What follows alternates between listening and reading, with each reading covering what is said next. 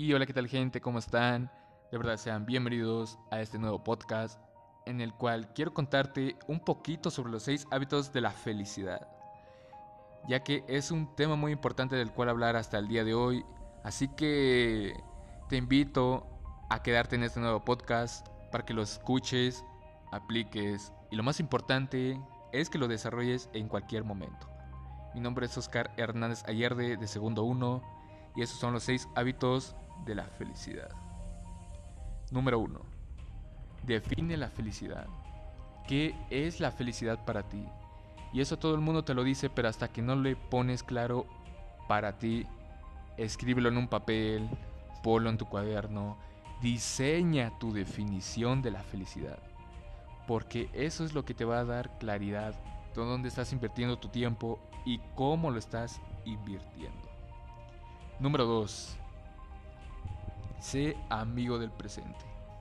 Necesito que te hagas amigo del presente. El problema que tenemos es que todos queremos más. Todos queremos un futuro de frente o queremos estar recordando las cosas del pasado cuando ese pasado fue mejor. Pero si no eres amigo del presente, entonces no puedes trabajar en el hoy. Y si no trabajas en el hoy, no vas a construir hacia adelante. Número 3. Deja de sobreanalizar. Quiero que dejes sobreanalizar las cosas.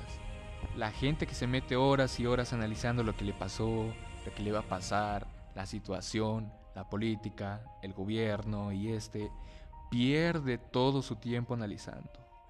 Necesitas meter mucho más tiempo en la acción y en tu vida hacia adelante. Número 4. Enfócate en obtener un resultado positivo. Necesito que te enfoques en obtener un resultado positivo. Yo sé que hay miles de cosas que pueden salir mal de las cosas que estás haciendo, sin duda. Pero tienes que tener la cabeza fría pensando en qué es lo que vas a hacer después de que ya te pasen las cosas buenas. Siempre debes de enfocarte en el escenario positivo hacia adelante.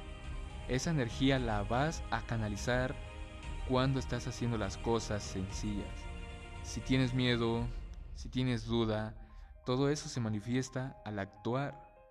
Entonces ten mucho cuidado en eso. Número 5. Que no te asuste el fracaso. El 80% de las ideas fracasan. Así que si vas a moverte hacia adelante, esto viene con fracaso incluido. Así que más vale que no te asustes y te vayas acostumbrando al fracaso para ir mejorando los puntos de vista que vas teniendo como resultado y no lo tomes muy personal. Número 6. No te conformes con lo bueno, ve por la excelencia.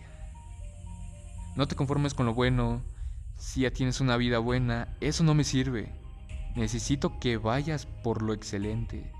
Necesito que te vayas por más. Necesito que no te conformes.